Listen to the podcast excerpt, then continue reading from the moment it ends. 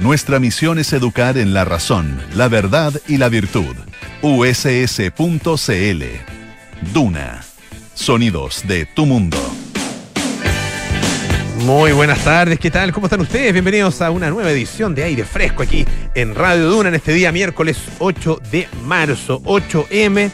Y aprovecho, bueno, tal como se ha estado haciendo desde hace ya días eh, y particularmente en el día de hoy, de saludar a todas las mujeres de nuestro país, eh, a todas las mujeres que forman parte también de nuestro equipo, destacadísimas periodistas, destacadísimas eh, profesionales eh, con quienes tenemos el gusto de trabajar día a día. Así que para ellas y a través de ellas, para todas las mujeres de Chile, un abrazo muy grande y nos sumamos, por supuesto, a todos, todas las reivindicaciones y todas las demandas que se están levantando en esta oportunidad, en esta conmemoración del Día Internacional de la Mujer. Estamos eh, en el 89.7 en Santiago, 104.1 en Valparaíso, 90.1 en Concepción, 99.7 en Puerto Montt. También estamos en el canal 665 de BTR.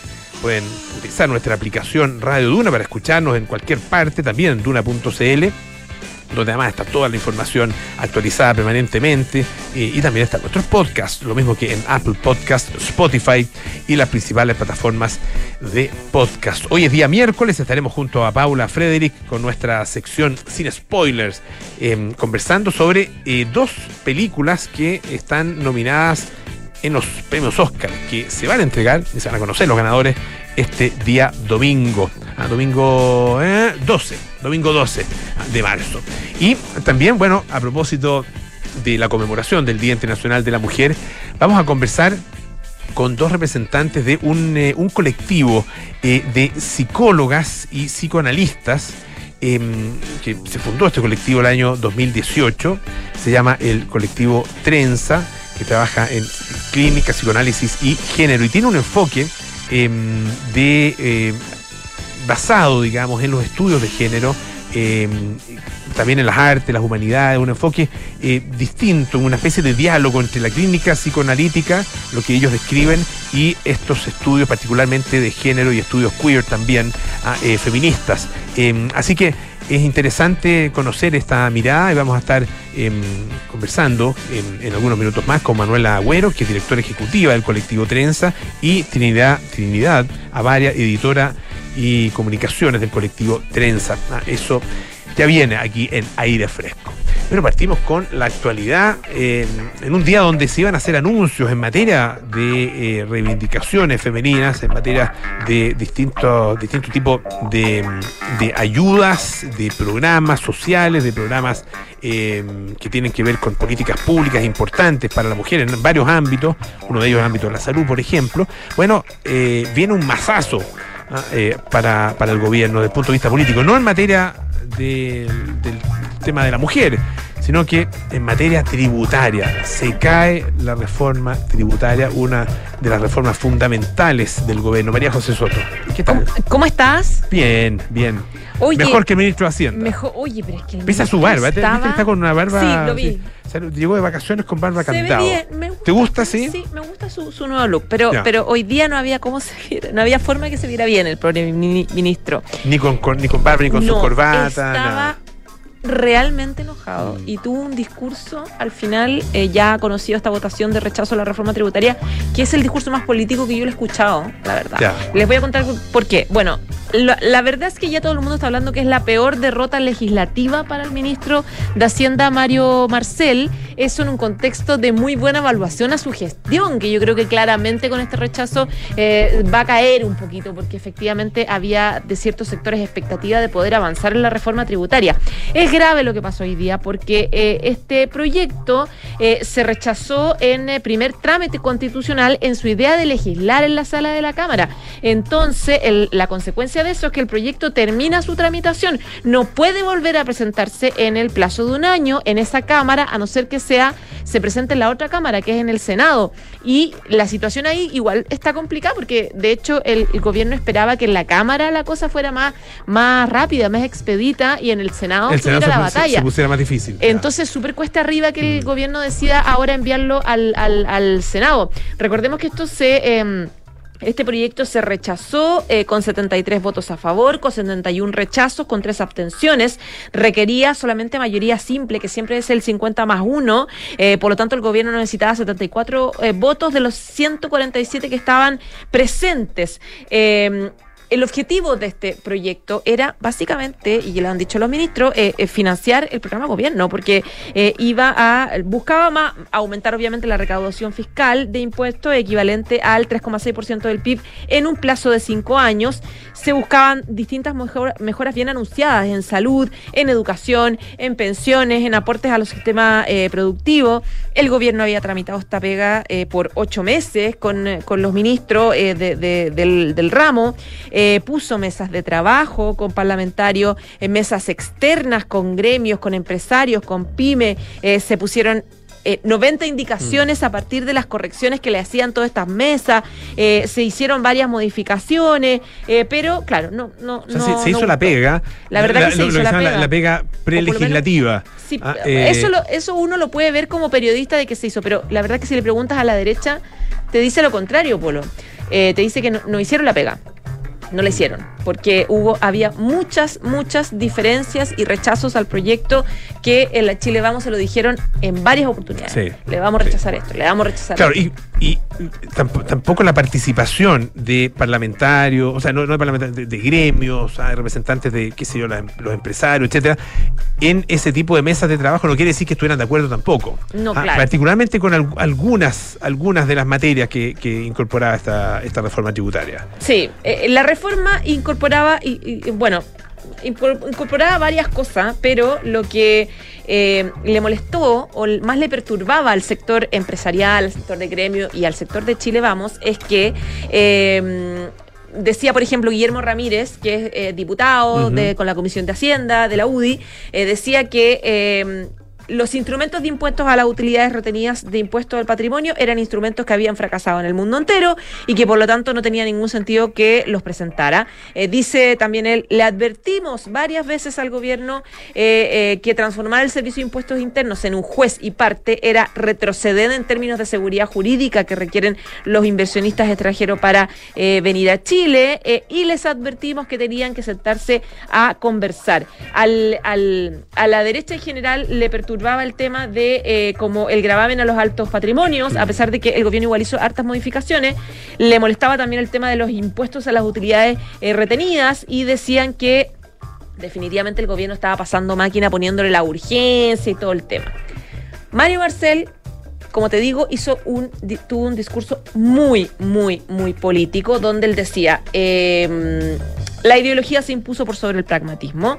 Eh, es una mala noticia para quienes quieren eh, proclamarse supuestamente del centro político, aludiendo a algunos diputados ex DC que habían votado, que mm. votaron en contra. Aquí, fueron eh, básicamente los DC y, Partido de la Gente, ¿no? Sí, Partido de la Gente. Mm. porque porque la, postura de la, derecha ya se conocía. Sí, la postura de la derecha ya se conocía. Mm. estoy buscando la. Claro, estaban los ex, ex DC como Joana Pérez, Miguel Ángel Calisto, eh, gente del PDG, eh, Rubén Oyarzo, Giovanna Ahumada, eh, Gaspar Rivas, claro, gente del PDG y gente de ex DC, que finalmente fueron los que terminaron matando este proyecto. Mario Marcel planteaba que celebrarán, decía él, celebrarán los grandes capitales, que no tendrán impuesto al patrimonio con esta suspensión del proyecto. Celebrarán los lobistas, que enviaban información a parlamentarios sobre el daño a las pymes y a la clase media, cosas que nosotros desmentimos permanentemente. Pero las cosas cuando se repiten, se repiten, finalmente algo queda. Y lo que no se podrá concretar, decía el ministro, eh, no podremos avanzar en eh, aumentar la pensión garantizada universal a 250 mil, no podremos reducir las listas de espera en los hospitales, no tendremos recursos para eh, aumentar recursos a la salud primaria, no tendremos nuevas medidas para reducir la ilusión y la evasión de impuestos, que era algo que estaba incluido en esta reforma tributaria. Así que nada, es un problemazo tremendo que se genera para el gobierno una de sus propuestas más importantes. Tú decías, eh, es, una, una de las, o sea, y si no, tal vez la derrota política más importante que ha tenido, esto sin considerar, por supuesto, el resultado del plebiscito, ah, del plebiscito de septiembre, en el cual el gobierno estaba muy comprometido por la opción apruebo. Eh, pero sin considerar eso, desde el punto de vista de sus propuestas legislativas, esta es la peor, ah, de todas maneras, es el masazo más, más duro, muy como duro. tú dices. y hay conciencia de eso en el gobierno. Totalmente. Mm. Hay conciencia del fracaso que significa y el retroceso que significa para avanzar en políticas públicas. Una duda, eh, esto, em, esto significa que no se puede mandar un proyecto similar en esta materia en el plazo de un año, ¿no? En el plazo de un año en, la Cámara de Diputados, que fue donde se tramitó. Podría hacerlo en ah, el Senado. Podría hacerlo en el Senado, perfecto, Sí, pero, pero eh, no, no hubo claridad, pero mm. el ministro dio a entender que está muy golpeado y que por lo tanto mm. eh, eventualmente van a esperar el añito para poder hacerlo. Lo que retrasa todo, la verdad. Es bien. Claro. claro, eh, o sea, retrasa todo y, en, términos de la mirada del gobierno y, de su, y, de, y de la manera como esperaba financiar su programa. Ah, eh, es, es una cosa iba de la mano de la otra, tal como tú explicabas. ¿ah? Exacto. Y en ese sentido, claro, que termina siendo eh, retrasado esto. Ahora, en la mirada de muchas otras personas, y particularmente de la oposición y los gremios empresariales, efectivamente, eh, esto, al contrario, es una tremenda noticia. Es una tremenda noticia positiva para ellos, ah, para, su mirada, digamos. No estoy, valorándola, digamos, no, estoy diciendo si es, bueno, ni malo. Para la mirada de muchas personas, de no solamente Chile Vamos, de empresarios, etcétera, eh, eh, es, como una salvación a una consecuencia de, desinversión y mm. de, estancamiento de la economía que venía para eh, ni siquiera este año, sino ni siquiera este gobierno, sino el otro, donde mm. iba a empezar a aplicarse ya 100% la, la reforma tributaria. De hecho, por ejemplo, hay una entrevista que hace en eh, ex ante el economista Klaus Smith-Hebel que dice, la reforma tributaria hubiese intensificado la desinversión y la salida de capitales en Chile. O sea, las posturas son totalmente distintas, súper extremadas respecto de lo bueno y lo malo que podía tener este proyecto, que ya murió por ahora. María José Soto, muchísimas gracias. ¿ah? Ya pues, Hasta mañana.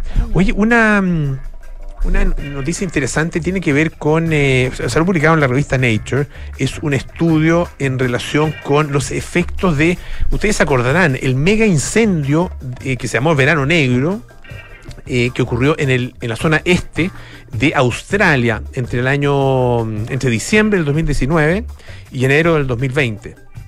Fueron eh, alrededor de, bueno, fueron varias decenas, ah, varias decenas eh, de em, hectáreas, de millones de hectáreas, varias decenas de millones. Estamos hablando de decenas de millones. Los, incendios de este año acá en Chile fueron alrededor de 500.000 hectáreas, se habla eh, 500.000 hectáreas, que estamos hablando de decenas de millones de hectáreas. Claro, es un territorio muchísimo más grande, ¿no es cierto?, que el nuestro, pero em, por lo mismo, sino que es global, de acuerdo con eh, lo que indica este estudio. Dice que em, se fue identificado por parte de un equipo del MIT em, una nueva reacción química por la cual las partículas de humo de los incendios forestales australianos empeoraron el, lo que se llama el agotamiento o la reducción ah, eh, o el desgaste, por así decirlo, de la capa de ozono. Ah, em, se desencadena esta reacción eh, y al, ocurrir eso, bueno, los incendios contribuyen entonces a reducir entre un 3 y un 5% el, el ozono total en las latitudes medias del hemisferio sur, en regiones eh, situadas por encima de Oceanía y partes de África y Sudamérica. Ah, em, indica esta, esta investigación, una nota que estoy viendo del, eh, diario ABC, está, bien interesante, que eh, a finales de el, o sea que el modelo de investigación también dice que los incendios afectaron las regiones polares. Ustedes saben, la capa de ozono efectivamente está, y el, y el agujero en la capa de ozono existe particularmente en las regiones polares y sobre todo encima del continente antártico. Ah, em, y ahí eh, es donde se, nota mucho más este efecto y ahí eh, estos propios incendios, de acuerdo con esta investigación, erosionaron ah, los, eh, los bordes, ah, imagínense los bordes internos, ¿no es cierto?, del agujero de la capa de ozono, en, sobre la Antártica en particular cosa que afecta, eh, porque eso no es, no, es, que existe una línea ah, y, de aquí para allá está al 100%, de aquí para acá está, no sé, 50%, no, esto es gradual ah, eh, y es gradual y se va notando en territorios como el sur de Chile también. Ah, em, Bueno, eh, a finales del año 2020, las partículas de humo de los incendios forestales australianos ampliaron el agujero de ozono antártico en 2,5 millones de kilómetros cuadrados, un 10% de su superficie en comparación con el año anterior. Ah, gravísimo. Em, no está claro si van a tener, o sea, si tienen los, los, incendios efectos de largo plazo en la recuperación del ozono. Eh, recientemente la ONU había informado que este agujero, el agotamiento de la capa de ozono en todo el mundo está en vías de recuperación, ah, gracias al esfuerzo internacional que se hizo ya desde hace hartos años en eliminar eh, de manera progresiva todas las sustancias químicas que, eh, que producen este agotamiento de la capa de ozono. Ah, los eh, clorofluocarbonos, ¿se acuerdan?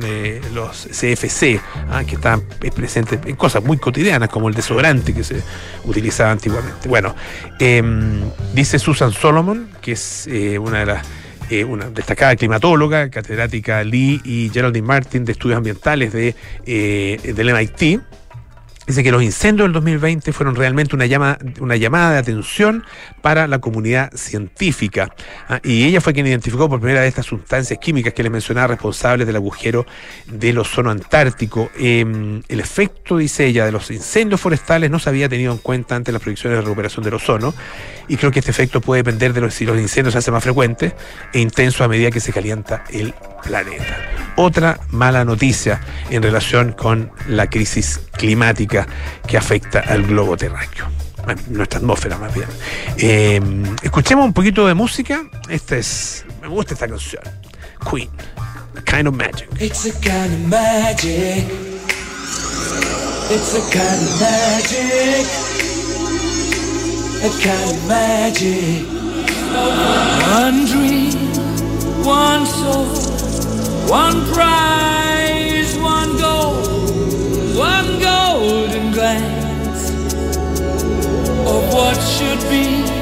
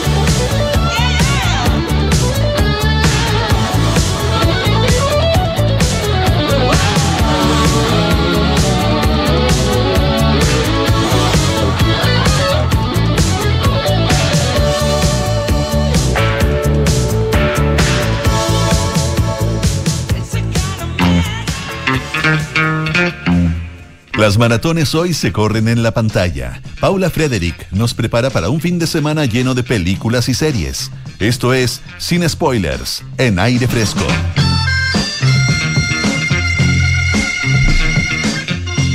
Ah, este, este, este no es, es la, como que no, había, no me había percatado de... Está bueno. ¿No te percataste la música? No, eso sí, la música sí, pero... ¿No, me la cambiaron o no? ¿O estoy, no? Pero, mi, mi, mi, me gusta ese, ya. Ya, no, no he escuchado nunca ese fondo. Sí, como que, no sé, parece que me, no sé, se me destapó un oído, parece. Échale la culpa a Jetlag ahora. Eh, ah. Jetlag, claro. En el avión, se me, oye, me, a mí se me tapa, ¿no se tapa el oído? Sí, pues, se tapa el oído cuando Duele cantidad. Y duele, tengo sí. como un pinchazo. Ni te digo una vez que volé en F-16, ni te digo el dolor de oído. Oh, no creo no quiero experimentar aquello. No, no, no, quieres y yo no quiero tampoco de nuevo. Oye, vámonos nuestro. Vámonos nuestro, Polito. ¿Cómo hay estado? El Oscar. Además de con los oídos tapados. ah, te, te, ya. ¿Dijiste los oídos tapados? ¿Qué dije? No, te entendí otra cosa. Pero vámonos nuestro. Parece que en verdad los tiene tapados. Vámonos nuestro. Vámonos nuestro, sí, sin spoilers. prometo no dar ningún spoiler sobre todo, a hablar? Sobre todo a puertas de los Oscars. Sí, pues. Oscar 2023 se vienen ya, llegan este domingo 12 de marzo. Para, paso el aviso de utilidad pública, antes de que se me olvide, los van a estar dando en TNT, en CNN y para aquellos que no tenemos televisión, digamos, sino que vemos todo en streaming. ¿No tenéis tele? No. ¿Tele color? No, no, no. O sea, tengo, una, tengo, tengo, digamos, la tele, pero enchufo el computador. No tengo canales. Mira esa es otra historia, pero no los tengo. Pero, o sea, si yo te pregunto por JC La Monse, no los ubicáis. No, sí lo, ah, lo ubico. Ya. Si te tengo, pregunto, tengo mis maneras de informarme. Si te pregunto por, eh, qué sé yo, el Festival de Viña, ponte tú, no. Es que estaba de vacaciones. Ah, Pero no, pero yo me tengo mis maneras de informarme por los Ramírez. Ya. Porque en el Internet está todo. no hace igual que las nuevas generaciones. Internet está todo y más está con los comentarios. Tele 13 lo puedo ver en, streaming. Sí, es verdad. Así que está todo, está todo solucionado. Pero el problema era que cuando no podía ver el Oscar, ahí empezaba, empezaba a preocuparme. Pero ahora también va a estar en HBO Max. Ya. Así que es bueno que lo sepa.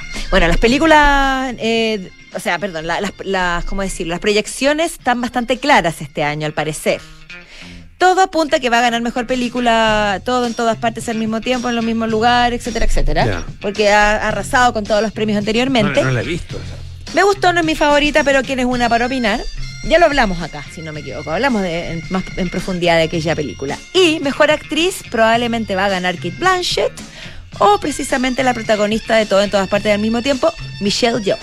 Pero todo se inclina a Kate Blanchett eh, ¿Qué otra, eh, anticipación puedo hacer? Mejor película extranjera, por supuesto, va a ganar sin novedad en el frente, además de ser una gran película, aunque muy brutal. Ni siquiera soy capaz de analizarla porque me, destrozó. Está nominada a Mejor Película y a Mejor Película Extranjera, lo que es una especie de spoiler, porque si ellos mismos consideran que la mejor película, que, una película extranjera es digna de la lista de películas oficiales, quiere decir que seguro va a ganar Mejor Película. ¿Me explico? Sí, Sí, pero no estoy tan de acuerdo.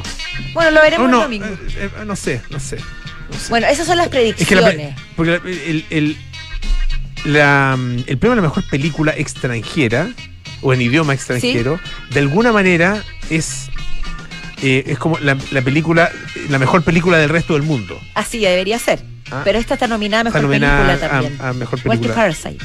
Ya. Entonces ahí hay una. Yo la encontré Sí, extraordinaria. extraordinaria, pero. pero Oye, y en no. Netflix no solo está la mucho. película, sino que lo que pasa es que, bueno, así es la cosa, po. No, sí sé, pero. y así es el tengo- libro en que se basa. este- Pero bueno, el, el- hay un, eh, un making of muy Ah, bueno. ya, buen El dato making ese. of, eh, está, que dura unos, no sé, menos de 20 minutos, es cortito, pero muy bueno. O sea, uno se da cuenta del trabajo que significa hacer una película, la construcción de las trincheras, tremendo. no, el precio del trabajo de maquillaje, de vestuario, no, notable, Tiene todo merecido, es extraordinaria y es muy, muy dura. Pero Sí. sí. hay que verla, está en Netflix para que, para que lo sepan. Pero hoy día me quiero detener en dos, dos películas que me faltó comentar, porque hemos hecho un trabajo sistemático aquí en Sin Spoiler, en el que hemos comentado gran parte de las películas nominadas. Sí, pues. Diría que nos queda, o sea, nos quedan pendientes dos o tres, de las cuales eh, quiero destacar Los Espíritus de la Isla, de Martin McDonough, o también, o sea, su nombre original es Banshees of Inish- Inisherin, Inisherin, y la película, por supuesto, The Whale. Mm. La ballena. Vamos a partir por, por los espíritus de la isla. Y quiero hacer una acotación. El nombre en inglés es Banshees of Inisherin. ¿Por qué?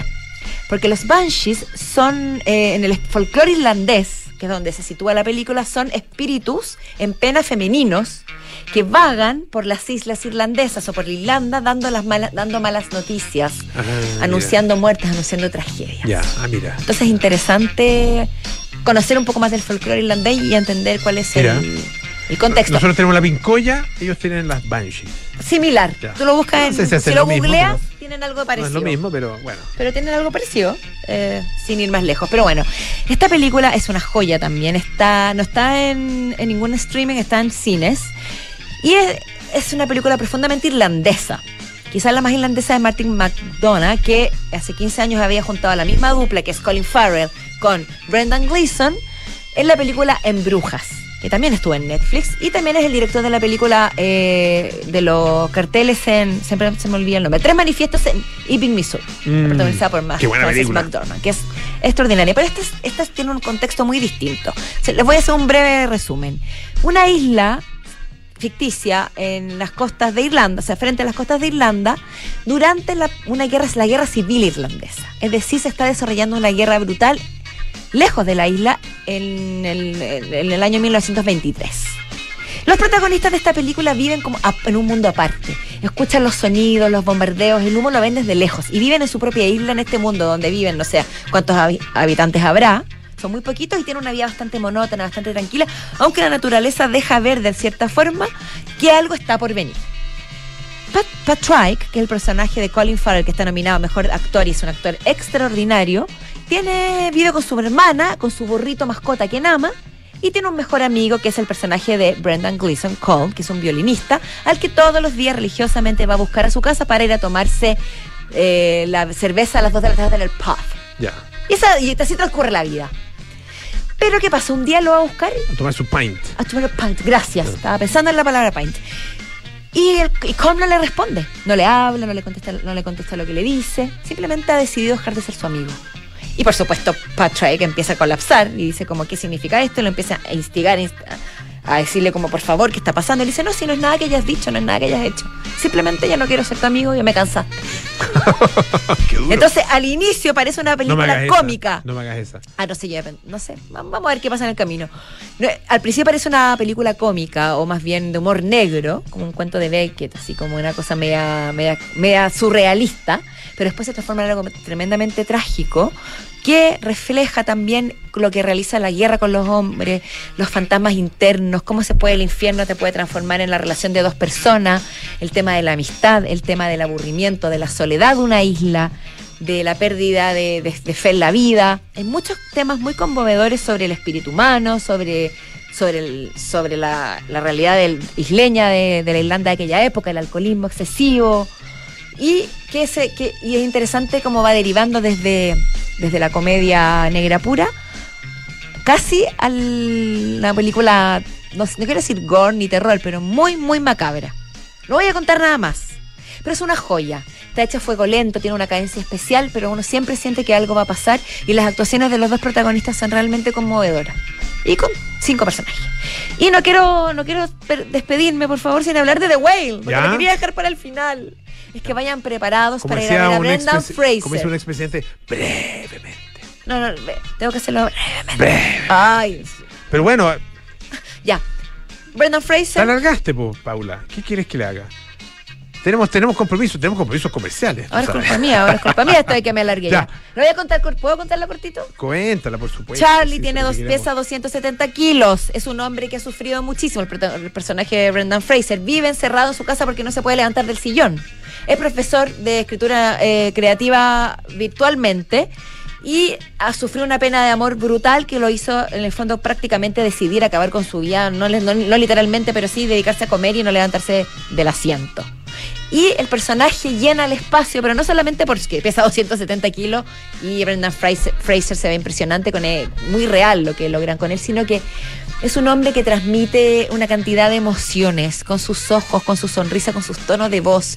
Es una actuación fenomenal. Si me quedo corta de adjetivo, es difícil transmitirlo, pero es como una especie de sol en el que pululan satélites alrededor suyo. Su hija, su exmujer, la enfermera que lo está cuidando, que entran y salen de este espacio donde se desarrolla la película que es completamente en su living. Casi no tiene otra locación, como una obra de teatro. Y él es una suerte como de hombre elefante de, David, eh, de, ah, de David Lynch. Mm. Es el hombre que causa repulsión, el hombre que, no se siente bien consigo mismo, que, que la gente lo usa para burlarse, pero que enseña el verdadero amor humano y que enseña a amar de otra forma.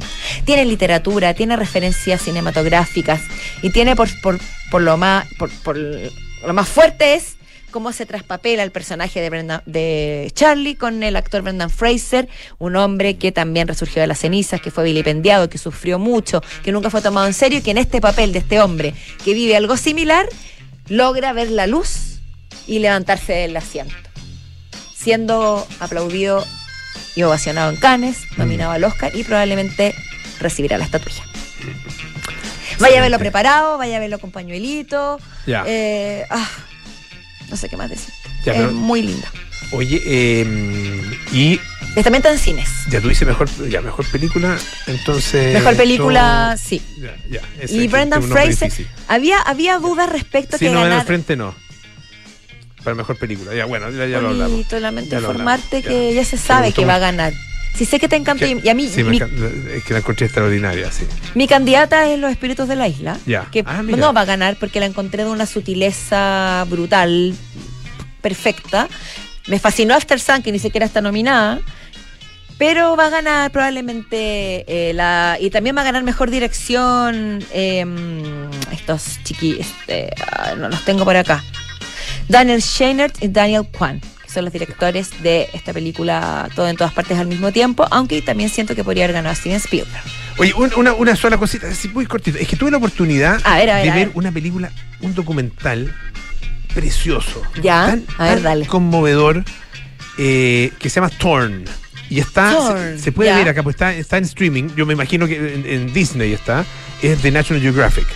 Ah, eh, y de los eh, realizada por los mismos estudios que eh, hicieron la película Free Solo ah, de Jimmy Chin y Elizabeth, em, ya no me acuerdo, Chay Elizabeth, ya el apellido Basarelli, alguna cosa así, Basarelli me parece que. Sí. pero bueno, em, es la, es, la, historia de, Alex Lowe, un escalador que hace, tipo que hace la escalada, digamos, de, en, prácticamente muros, ah, un tipo extraordinario, extraordinario. Eso es free solo. No, no, es, que también es, también, también Este eh, se llama Alex Lowe. De alguna manera es como en lo que fue en su minuto lo que hoy día es Alex Honnold, que es el de Free Solo.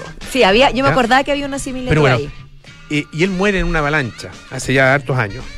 Eh, y su hijo hace ahora un documental, él dirige el documental y lo, y lo de alguna manera lo protagoniza siendo, la, siendo como el entrevistador de su madre, de sus hermanos y de su mejor amigo. Claramente eso es lo que más te conmovió. Y el mejor amigo, y la historia del mejor amigo es no solo la historia de él, sino que la historia de cómo se relaciona con la familia es notable. Es realmente una película muy, muy bonita. Torn, en National Geographic. T-O-R-N, Torn. Me gusta que haga, esta, que haga esta, este comentario porque no todo es Oscar en la vida. Y al final a veces ni siquiera es lo mejor que hay. Sí, pues yo no sé si estuvo alguna vez nominada, porque desde el 2021, hubiera correspondido el año pasado. Capaz que sí. Mejor pero realmente una película muy, muy conmovedora. Gracias, Paula Frederick, muchas gracias. Espero no, equivocarme y si me equivoco es porque los Oscars están siendo sorpresivos, lo que también es posible. Claro. Que, que la sorpresa Quería venga resguardarme. Por no, y que la sorpresa venga por el lado de, por ese lado y no por el lado de las cachetas. O de, o de los sobre equivocados. Exacto. Llegó la revolución del color. Ilumina tu rincón de café con la nueva máquina Vertuo Pop de Nespresso. La estuve mirando y ya son muy bonitas. Muy bonitas, sí. Pues. Además que tienen, bueno, una, tecnología eh, que em, te permite eh, probar distintos tipos de café, distintos tamaños, en cuatro tamaños distintos de taza. Ah, eh, una cosa muy, muy avanzada, muy compacta, además, tecnología de vanguardia. Encuéntrala en las tiendas Nespresso o en nespresso.cl. Ver pop, la revolución del café ahora en colores. Y no te pierdas los días match de Renault. Descubre grandes descuentos solo por este verano. Para más información ingresa a Renault.cl Derco Center. Pausa, volvemos con más aire fresco. ¿Quieres invertir directamente en el extranjero? Hazlo con Principal en nuestra plataforma internacional de inversiones, donde podrás proteger tu patrimonio eligiendo la alternativa que más te acomode. Acceder a Pershing con portafolio 100% en el extranjero. Seleccionar tus propios fondos de las mejores administradoras del mundo o elegir alguno de los portafolios construidos por nuestros expertos usando la red internacional de fondos más grande del mundo. Invierte en el extranjero. Invierte en Principal. Principal, expertos en nuestro mundo para que tú te enfoques en el tuyo. La rentabilidad es fluctuante, por lo que nada garantiza que la rentabilidad habilidades pasadas se mantengan en el futuro. A ver, ¿qué le vamos a poner? Ya sé, seguridad. Seis airbags. Cambios dinámicos al volante para una mayor performance. Mm, un diseño único, moderno y confortable espacio interior. Ah, un sistema de audio de alta fidelidad y pantalla multimedia con Android Auto y Apple CarPlay. Además de un potente motor turbo de 150 HP. Listo. Mi mejor obra. Maravíllate con Renault Arcana, la evolución del SUV. Cotízalo en Renault.cl. Terco Center. La Universidad San Sebastián se enorgullece de anunciar su nueva alianza académica y científica con Winso. Juntos construirán uno de los centros veterinarios más grandes del país para la atención de animales domésticos, de fauna silvestre y rehabilitación de fauna nativa, donde se desarrollará docencia e investigación. Esta alianza es un nuevo compromiso de la USS con la formación de profesionales que fortalecerán el desarrollo de un medio ambiente sostenible. Conoce más en uss.cl. Universidad San Sebastián. Vocación por la excelencia.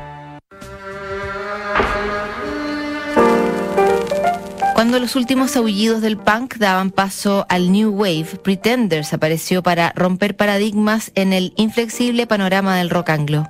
Liderados por Chrissy Hind, una de las primeras mujeres en cambiar los estereotipos al frente de una banda de hombres, editaron un primer álbum que remeció los cimientos de la industria musical. Esta es la historia que te contaremos hoy desde las ocho y media en un nuevo capítulo de Sintonía Crónica Debut en Duna 89.7. Domingo 7 de mayo. Recuerda esta fecha porque será importante para Chile. Pero ¿qué ocurrirá el 7 de mayo? Ese día se realizará la elección de 50 representantes que deliberarán sobre la propuesta de texto para una nueva constitución. Infórmate en cervel.cl llamando al 606.166 o en nuestras redes sociales verificadas. A partir del 15 de abril podrás conocer tu mesa y local de votación. Elección Consejo Constitucional 2023. Ahora votamos todas y todos. Servicio Electoral de Chile, CERVEL. Aló, amor. Oye, por aquí ya pasé a buscar a los niños y vamos camino al fútbol. ¿Tú qué tal? Ya, bacán. Yo estoy llegando a la casa que seguro deben estar por llegar de Berisur. Buenísimo. Según lo que conversé con ellos, debería quedar todo instalado y funcionando hoy mismo. Sí, me dijo tu papá que fue muy rápido todo. Ya, amor. Nos vemos en un rato. Protege lo que más quieres. Calcula online en berisur.cl o llama al 600-385-0003. Activa Berisur. Activa tu tranquilidad. Estás en aire fresco con Polo Ramírez. Ya estamos de vuelta aquí en Aire Fresco. Esto es Radio Duna. La Universidad San Sebastián anuncia su nueva alianza científico-académica con el Centro de Estudios Científicos SEX, potenciando un polo de desarrollo científico en el sur del país. Universidad San Sebastián, vocación por la excelencia. Para inversiones globales, asesórate con expertos globales. Invierte en principal.cl. Llegó la revolución del color. Ilumina tu rincón de café con la nueva máquina Verto Pop de Nespresso. Más compacta, con tecnología de vanguardia para que puedas disfrutar diferentes estilos de café en cuatro tamaños de taza. Encuéntrala en las tiendas Nespresso o en espresso.cl. Verto Pop, la revolución del café ahora en colores. Bueno, estamos a 8 de marzo se conmemora el Día Internacional de la Mujer. Eh, y quisimos en esta oportunidad darle un, enfoque eh, distinto a los que hemos conversado en otras eh, ocasiones a propósito justamente de esta conmemoración y que tiene que ver en general con las políticas públicas y con mirada más bien en, ese sentido, inclusión, ah, temas laborales, qué sé yo. Vamos a hablar de, otra mirada, desde otra, desde otra perspectiva. Estamos acompañados acá en el, estudio con eh, Manuel Agüero, que es eh, directora ejecutiva del colectivo Trenza, y Trinidad Avaria, directora y comunicaciones de este mismo colectivo, que se define como una trenza justamente eh, que combina la clínica con el psicoanálisis y el género. Bienvenidas ambas, muchísimas gracias por estar esta tarde. Em, gracias. a ti. Partamos por una, una, descripción de qué hacen ustedes ah, eh, eh, em, y un poco cómo se conecta, ah, eh, particularmente con el, con el trabajo de ustedes con el tema de género en, en una perspectiva de una conmemoración como la de hoy. Bueno, primero gracias por, por este espacio. Em, nosotros somos parte del colectivo Trenza, que es un colectivo que nace hace cuatro años y medio ya con la inquietud de cruzar lo que nosotros vemos en la psicología clínica, especialmente en el psicoanálisis, con algunos estudios de género.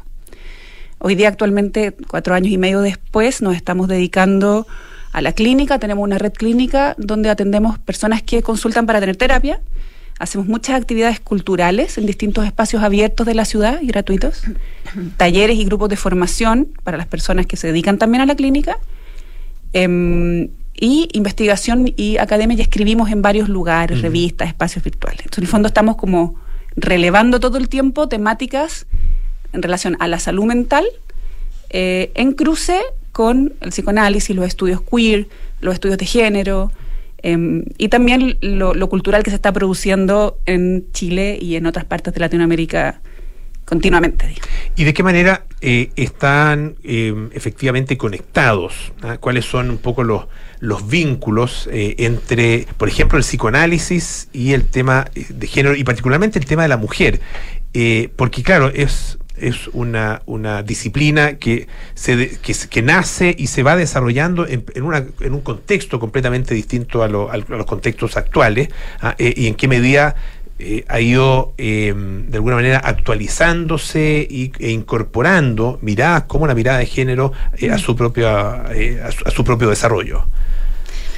Em, es una súper buena pregunta porque la relación entre género y psicoanálisis no ha sido siempre una relación muy articulada, o sea, o muy, muy fluida. ¿Ah? Hay personas que la han descrito como un, como un matrimonio. Y eso quiere decir que, que tiene. Que a veces funciona y otra que ha tenido ahí, digamos, ahí algunos eh, pero una buena pregunta, y ese ha sido un poco el, el, intento y la apuesta que hemos eh, hecho y la, la, que hemos tenido nosotros el último tiempo, precisamente porque no ha sido fácil.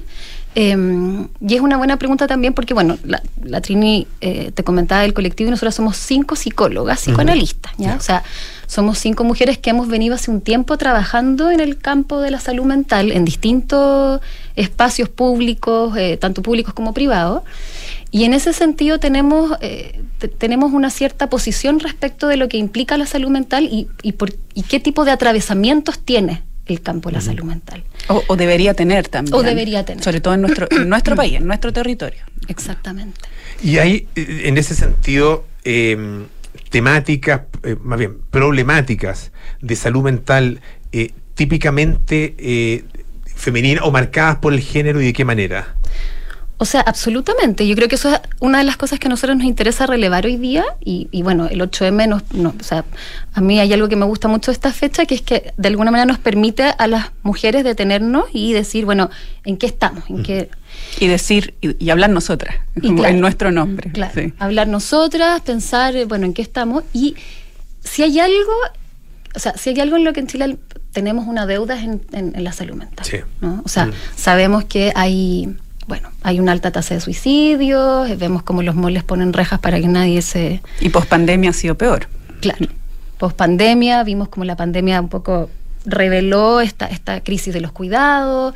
Eh, hay un montón de. Hace poco conversaba con un, con un médico del sector público y me contaba cómo es que hace dos años se cerró en, el sector público un lugar de urgencia para estados críticos de la adolescencia. O sea, hace dos años no contamos con un lugar, antes operaba el psiquiátrico así, mm. que atendía a adolescentes en estado crítico, ahora no tenemos eso.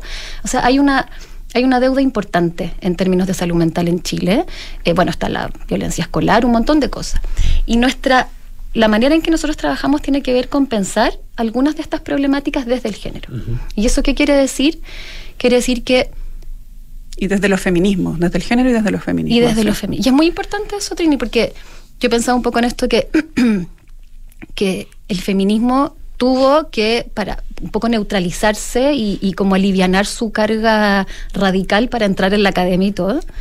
Entonces uno tiende a hablar de género, pero en el fondo lo que hoy día también lo que nos convoca, que es el 8M, estamos hablando de feminismo. Y sin restarle radicalidad, eso implica que nosotros podamos entender ciertas problemáticas actuales de salud mental desde el punto de vista del el poder. ¿ah? El feminismo eso es lo que hace. No es solamente un, movimiento que marcha, sino que también es un movimiento que eh, es un movimiento que apuesta por pensar las relaciones de poder. Esto, quiere decir así como si uno lo, baja, esto quiere decir que las dinámicas de poder nos pueden enfermar. Y las dinámicas de poder también, las dinámicas de poder dentro de la familia, eh, en el con el Estado, ¿no? en los colegios, donde nos movemos en lo cotidiano, nos pueden enfermar o nos pueden generar las condiciones para la salud mental. Mm. Entendiendo la salud mental no solo como la ausencia de una enfermedad, sino como la presencia de ciertas estructuras, de, de, ciertos, de ciertos momentos, por ejemplo, áreas verdes. O sea, estamos hablando como un poco de todo en la vida que te permiten poder ser humano, como mm. ejercer como un ser humano. Eh, y en ese sentido, los feminismos tienen una mirada crítica sobre esas estructuras de poder. Si nosotros perdemos esa mirada crítica en las políticas de salud mental, simplemente estamos como apagando incendios. Ahora, eh, por lo que tú describías, estamos conversando, le recuerdo, con Manuel Agüero y con eh, Trinidad Avaria del colectivo Trenza. Eh, por lo que tú describías, con este déficit, que lo conocemos, de, atención de salud mental que, existe en Chile, en el sector privado y particularmente y de manera muy aguda en el sector público, eh, me imagino que eso como en todas las cosas, tiene una expresión de género también. Sí. Ah, eh, y, y, esa, y, es, y, la deuda es mayor, me imagino, con las mujeres que, con los hombres, como, como prácticamente en, toda la, en todas las realidades sociales. Sí. Salió hace poco la encuesta de, la tercera eh, sobre eh, las horas que se dedican al, a los aspectos domésticos, hombres y mujeres. O sea, ahí tenéis un, tienes un, un, punto clave ¿no? de lo que nos puede enfermar, de lo que nos puede... Y esto intersecciona con un montón de otras cosas y también intersecciona, por supuesto, con aspectos personales, ¿no? O sea, con, con clase, con raza, con, no es solo el género, claro, Hay una, una, serie de cosas. No es lo mismo ser mujer que ser mujer y tener que ocupar el transporte público todos los días tres horas para llegar a tu trabajo, ¿no? Eso, eso, te va dando como distintas capas de todo esto. Em, y en ese sentido también hay cosas que ya son más culturales, con el manejo de las emociones. A, los hombres, estoy haciendo generalizaciones, que a veces son burdas pero permiten pensar. A los hombres, por ejemplo, se les permite eh, expresar cierto tipo de emociones, a las mujeres otra. Entonces, los hombres tienen más trastornos ansiosos las mujeres y adicciones, las mujeres más depre, mucho más mm. trastornos depresivos. Y, entonces, cuando uno va entendiendo esto, mm. no como algo solamente intrapsíquico que sucede dentro de nuestras cabezas, sino que algo que responde a una, a, una política, ¿no? Eh, va entendiendo también las formas que tenemos de enfermar mm. y de sufrir. Si finalmente esto se trata como de, lo humano, pues, del sufrimiento, la felicidad, del, del, de lo del día a día. ¿Cuánto, eh, cuánto pesan esos factores? Ah, eh, en, en, en, la, en la patología, en definitiva, ah, o en, o en, o en la, la condición, digamos, que, que, sufre la persona. Porque, claro, existen muchos factores eh, que son eh, de alguna manera las marcas personales, pero también existen circunstancias. Mm. ¿ah? Eh, la relación de pareja, los hijos, bueno, y, otras circunstancias que son muy, muy personales, que van más allá de la condición socioeconómica o, de la, o de la raza o qué sé yo cuáles son los un poco la, el, peso que tiene cada uno de esos factores. No, no, no, no es estadístico esto, ah, pero, pero de qué, importancia estamos hablando, en, en, por ejemplo, en eh, la manera como se vive las relaciones de pareja o las relaciones con los hijos ah, eh, y en relación con el resto de los factores. Eso es una pregunta que hemos yo diría, sí, bueno, humildemente he trabajado harto en el, en el colectivo. Hemos tenido espacios, hay un grupo de estudio incluso actualmente mm, eh, abocado a estos temas que tienen que ver con la intimidad, ¿ya? A pensar como los bordes y los desbordes de lo íntimo, que, lo hacen dos eh, compañeras del, colectivo. Y, mm, y, bueno, y, es efectivo, o sea, yo no sabría decirte, digamos, qué, cuánto pesa cada elemento. Lo que sí sabemos es que la intimidad está absolutamente atravesada por la extimidad también, ¿no? Como hay... Eh, y, bueno, y por, los contextos sociales, por las formas de vida que tenemos, como te decía yo, pensar el género y lo que plantean los, los feminismos, porque son muchos y muy distintos, pero si hay algo en lo que todos, digamos, eh, concuerdan, es en, pensar las dinámicas y los circuitos de poder. Y, hay una frase que dice, lo personal es político. Exactamente. hay algo de eso que que hace que no se pueda pensar la una sin la otra. Entonces, no es tan fácil como pensar lo singular con lo, con lo histórico, lo de No, o sea, hay algo ahí que está absolutamente imbricado. Y de hecho, los seres humanos eh, nos subjetivamos en contextos sociales, entonces es difícil pensar como que fuéramos como una especie de así como tabla rasa previa a algo. Ahora, el, claro, me llama la atención eso porque en, por, bueno, la, la experiencia que uno puede tener eh, con, eh, con el mundo de la psicología, eh, en general la mirada es hacia lo íntimo y a lo particular, y no a estos otros condicionamientos. Mm. O, estas, o, estas, otras influencias. Ah, por lo tanto, claro, eh, el, eh, en, esa, en esa mirada tan focalizada en lo íntimo, en lo particular, efectivamente el feminismo no, no, tiene mucha cabida. Claro. Ah, ¿Qué pasa con la práctica de, la psicología? ¿Qué pasa con la práctica clínica, digamos, de la psicología? Eh, eh, está, desde ese punto de vista, em, trunca, digamos. Eh, hay, un elemento fundamental que no está tomando en cuenta. Mira, hay una, una psicoanalista argentina que se llama Ana María Fernández, que fue una de las primeras psicoanalistas latinoamericanas que estuvo trabajando, y está trabajando, actualmente está viva y muy productiva en temas de género y ella en una conferencia yo me acuerdo que decía, nosotros no somos espíritus deseantes, somos personas de carne y hueso que vivimos en una realidad del día a día. Si la psicología, si el psicoanálisis no es capaz de mirar esa mm. realidad del día a día, estamos trabajando casi en una fantasía, ¿no? Nosotros en la red clínica que tenemos, donde recibimos consultas de personas que piden hora, muchas veces las consultas son, escriba ustedes porque trabajan desde los feminismos. ¿Mm? Y entonces creo que hay algo que ustedes pueden escuchar sin juzgar, creo que en, que en algo me pueden ayudar.